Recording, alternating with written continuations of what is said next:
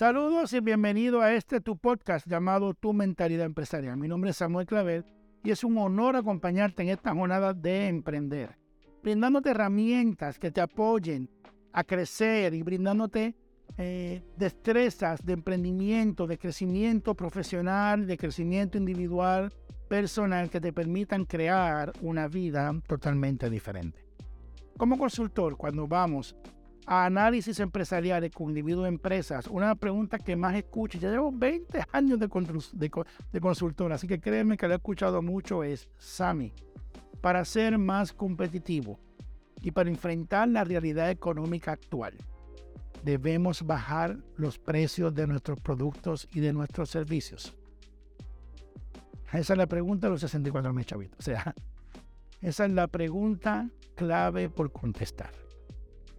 La realidad es que toda empresa y todo empresario debe tener una política clara, unos procesos claros para establecer los precios de sus productos. Esto es saber por qué mi precio es mi precio. No simplemente poner un número, sino tener una metodología, un pensamiento para establecer un precio para tu producto y para tu servicio. Para ayudarte en este proceso, te compartiré en este podcast algunos elementos que son importantes que tienes que entender y tienes que definir para poder poner y entender el precio de tu producto o inclusive tu precio. Número uno, entender la diferencia entre precio y valor. Muchas veces las personas confunden estos dos conceptos y se refieren al precio como el valor.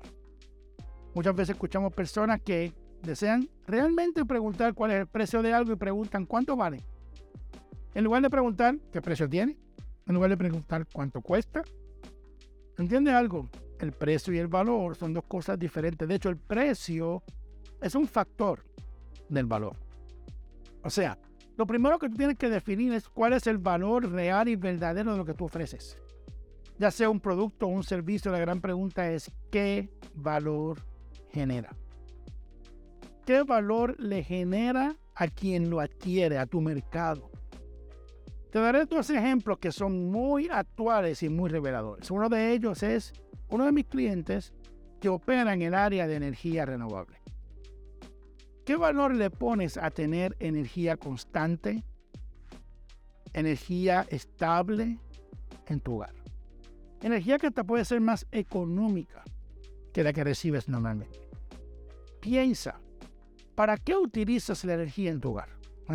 Para enseres, para limpieza, para luz nocturna, para mantenerte comunicado, para cargar tus teléfonos, para mantener alguna máquina necesaria para la salud, para mantenerte operando eh, tu nevera, tu computador, tu calentador, tu estufa, tu aire acondicionado, tu radio, tus televisores, tu máquina de oxígeno si fuera necesario, entre otras miles cosas. ¿Qué valor tú le puedes poner a esto? Añadir el valor de tener un gran servicio al cliente, una instalación correcta, estar ahí disponible cuando necesita, con el conocimiento correcto, con el conocimiento completo. Y luego que estudias eso, entonces puedes estimar el valor de tu producto, lo que trae a tus clientes y entonces hablas de precio. Entonces dejas de ser el más barato o el más caro. Pasas a ser el que más valor entrega. Y sabes conoces y sobre todo defiendes tu valor. Me viene a la mente otro de mis clientes. Recientemente me llama y me dice, Sammy, debo bajar mi precio y oferta para estar más competitivo con la competencia. Este cliente está en el área de ejercicio, de salud. Su oferta es muy única debido a que su conocimiento, su experiencia, su trayectoria, su manera de, de ejercitar va mucho más allá que músculo él logra preparar un proceso que no solamente obtendrás musculatura, sino que tendrá movilidad, flexibilidad, aguante muscular, aguante mental. Todo eso es parte del valor. Cuando defines lo que se logra en la vida de un cliente, una mejor movilidad y flexibilidad, le permite compartir mejor con sus nietos, con su familia, una mayor energía le permite trabajar y compartir con otros, hasta producir más dinero porque puede moverse más, puede hacer más cosas. Cuando logras definir tu verdadero valor, entonces establecer y mantener el precio es mucho más fácil. En ocasiones escucho personas en el área de ventas decirme, Sammy, si bajamos los precios, si aumentamos la publicidad, si aumentamos los incentivos, venderíamos mucho más. Y yo le digo, ajá, y también nos quebraríamos mucho más rápido. ¿Por qué? Tienes que entender que para establecer un precio de un producto no es un dólar, no es un número. Hay que analizar muchos factores. Uno de ellos es el valor, y ya hablé del mismo. El otro es el costo envuelto en el producto. Esto es, ¿qué te costó adquirir este producto? ¿Cuánto fue la materia prima? ¿Cuánto fue producirlo, transportarlo, distribuirlo, comisiones a pagar, mantener un inventario, seguro, permiso, patentes, taxes? Todas estas cosas es importante que analices en cómo el costo unitario de tu producto. Muchas empresas quiebran porque nunca hacen estos análisis y piensan que el precio es simplemente un número. Y lo suben y lo bajan de acuerdo a sus emociones y hasta el desespero financiero. Hoy deseo decirte que este aspecto de tu producto es uno de los más importantes y cruciales. Para terminar este tema, que podría ser sumamente extenso, te hablaré aquí de otro factor que determinará cómo establecer tu producto. Y este es el mercado. Tu precio puede ser determinado por el mercado, sea, por la competencia o por el valor percibido que tú generes. Cuando tu precio lo determina la competencia, tu negocio se convierte en uno puramente reactivo. Simplemente tu ganancia y tu futuro está en las manos de otro. Es la competencia la que dicta si sube o baja el precio y tú simplemente sigues lo que ellos hacen. El reto de esta estrategia es que tus márgenes de ganancia también son afectados por otros. Y no podrás establecer metas reales, estrategias de crecimiento, porque tú no controlas tu precio. Esta estrategia de precios se ve mucho en artículos baratos. Hay empresas, industrias que, que desean jugar a ver quién se posiciona como el más barato. Y hasta su publicidad habla de sus precios bajos. El reto de entrar en esta dinámica es que si hay alguien más poderoso que tú económicamente, podría bajar los precios de los productos y llevarte a ti a perder. De hecho, esta fue la estrategia que por décadas Microsoft en sus inicios siguió con los proveedores de software. Ponía precios que ellos podían aguantar, pero que los demás perdían. Y la pregunta era, ¿quién aguantaba más la pérdida? Ellos, como eran tan poderosos, aguantaban. Y al final terminaban sacando a los demás de la competencia. Y entonces ellos tenían un monopolio que podían subir sus precios. ¿Eso es bueno o eso es malo? Simplemente es una estrategia. El segundo factor que podrías utilizar para determinar tu precio es el mercado. Esto es cuando el mercado es el que determina tus precios y tu oferta. Por ejemplo, en el mercado de bienes raíces se ve mucho este factor. De momento, todas las casas comienzan a subir y muchos contratistas deciden subir sus precios grandemente. De repente, todas las casas comienzan a bajar y por cambios en la sociedad o por intereses bancarios y de repente todo el mundo empieza a bajar los precios radicalmente. Están simplemente reaccionando al mercado para establecer sus precios. Bueno o malo, es simplemente otra política de precio. La tercera y última que hablaré aquí es la política de crear un precio percibido. Esta es la de comunicar tan claramente el valor añadido que das al cliente, que no importa la competencia o el mercado, el cliente te percibe como tú decides y cómo tú te posicionas y comunicas. Por ejemplo, en el año 2009, 2008, 2009, 2010, muchos bancos pasaron por retos financieros inmensos.